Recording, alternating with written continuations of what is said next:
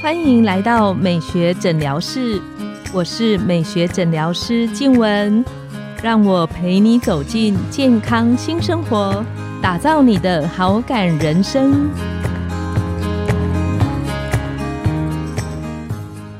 欢迎光临美学诊疗室，我是你的美学诊疗师静文，让我陪你练习好感人生，走进健康新生活。今天我们邀请到台安医院大肠直肠外科的黄玉纯医师。黄医师呢，主要专精在一些痔疮微创手术还有镭射的治疗上面。在门诊的地方，其实有很多，我自己也有病人曾经给黄医师看过门诊，他非常的喜欢黄医师。那我们请黄医师跟线上的听众打个招呼。大家好，我是大肠直肠外科黄玉纯医师。我记得前几集黄医师来跟我们聊过痔疮的部分，也谈过说痔疮在临床上很多人注意到可能是大便出血啊，或者是上厕所的时候会有疼痛的感觉。嗯，但针对大便出血的这件事情，好像不只有痔疮的这个问题。没错，这件事情真的非常重要，所有的大肠直肠外科医师都会一而再再而三的提醒。很多人会误以为自己是痔疮，嗯嗯，却忽略了真正做检查的时间。有时候拖久了，真的就会拖来拖去，拖成丑这样子。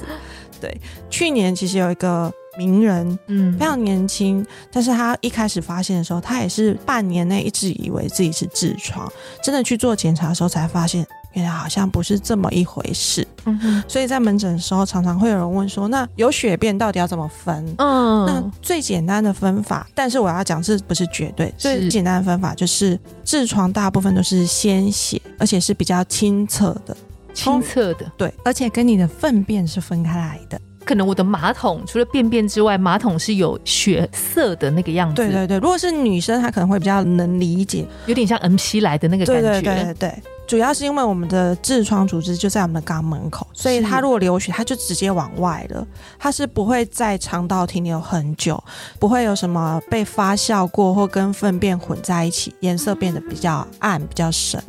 反过来说，如果你的排便出血是比较暗红色、猪肝的颜色，甚至更黑的。有黑便这件事，嗯哼，有些人的黑便呢，其实是像沥青、阿莫头的那种。哦，然后柏油路沥青的那个颜色，对，那就表示你的肠胃道不知道哪里在出血，在肠胃道停留的时间越久，它颜色就会越黑。最简单的来分就是你的颜色是比较鲜红色的还是暗红色的。如果你是肠胃道里面有什么问题，比如说大家最害怕的恶性肿瘤，嗯，它就是不单纯只是流血，它可能还会伴随着有些黏液被排出，这可以大致上来划分。可是所有的直肠外科医师都会跟你说，但是但是就是这个但是它不是绝对。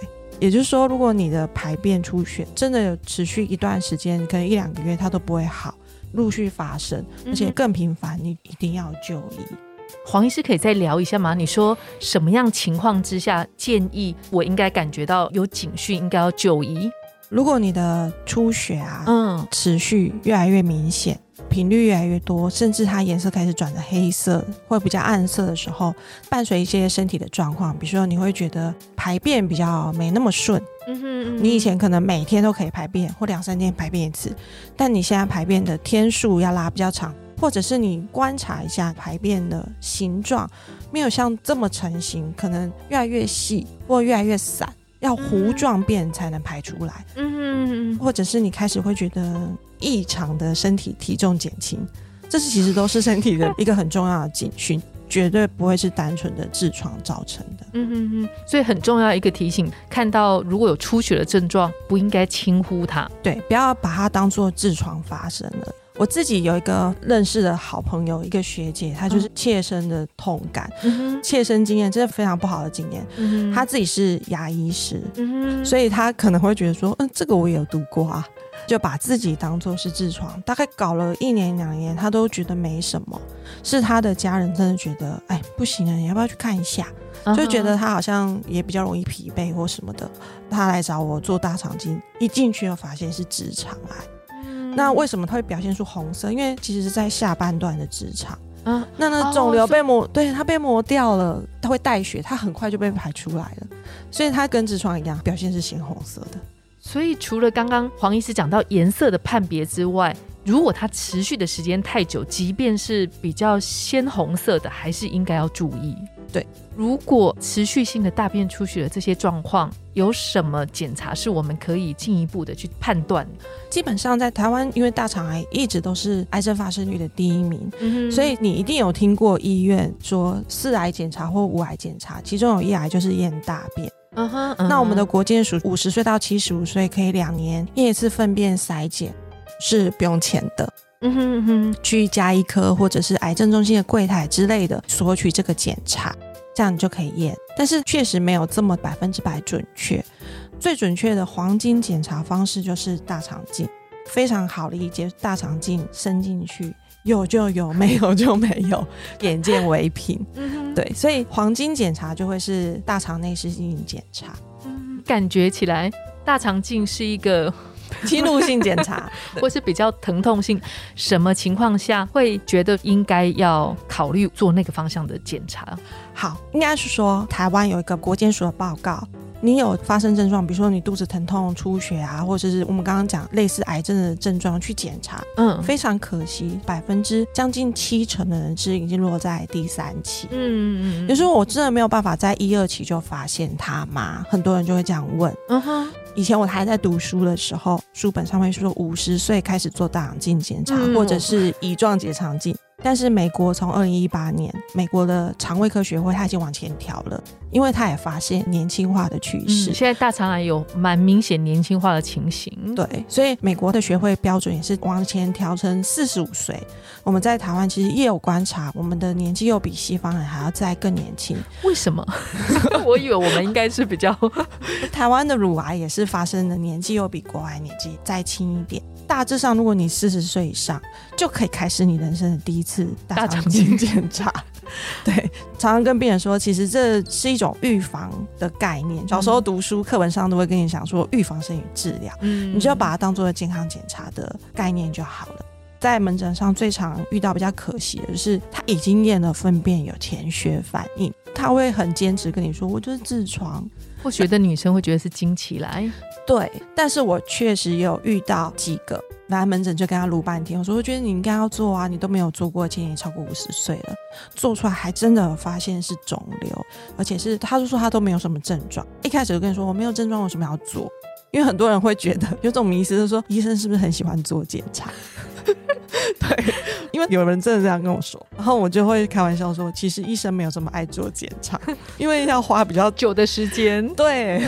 真的会有人因为检查出他是第一期跟第二期，就可以很快进入治疗。因为越早期做治疗，它其实可以省掉非常非常多后续的问题，比如说要打化疗，嗯，这就是一个非常非常有差别的。因为第三期以上就要打化疗，一二期就三个月回来一次，三个月回来一次而已，差很多，而且痊愈率应该也差很多，非常。第一期的大肠癌做手术治疗完之后。五年的预后可以百分之九十几，剩下那个对，几乎是百分之百。有人说百分之一二，那是怎么回事？我说他根本就不是死于癌症，他可能是因为别的原因而造成死亡的。小时候我们都有读过一句话：预防胜于治疗，早期发现、早期治疗是对的。但是长大之后都忘记这件事情。最后，关于如果我们在日常生活看到大肠出血这件事情，不应该轻忽。黄医师可不可以给我们线上的一些听众特别的提醒？总结来讲，哪些是你可能会误判的雷区，或者是哪些是在门诊常见的迷思？嗯，就是如果你的大便出血，如果是痔疮的话，应该会有伴随肛门口的异物感、疼痛感。瘙痒感会是你比较常感受到的，因为痔疮就是局部肛门问题，它绝对不会有全身性的症状。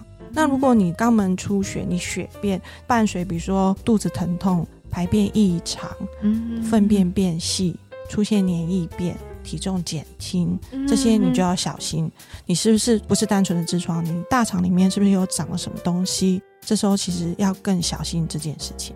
很重要。刚刚私底下黄医师还有教我一个秘诀，你说，你说那个上完洗手间的时候不应该立刻。对，我们都跟病人说，排便是臭的嘛，所以很多人都会直接压掉那个抽水马桶，回头稍微看一下，看你的排便的血到底是什么颜色，跟你大便之间的关系，还有你的大便的颜色、粗细，隐形当中告诉你一些身体的警讯。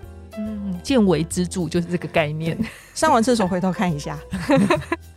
那我们今天非常谢谢黄医师来跟我们听众分享这么重要的讯息。好，今天我们的节目就来到了尾声。拥有好感人生，就从今天开始，每周一、三、五晚上的十点，带你从日常的好感练习，共创健康美学新生活。美学诊疗室，欢迎再度光临，我们下次见，拜拜。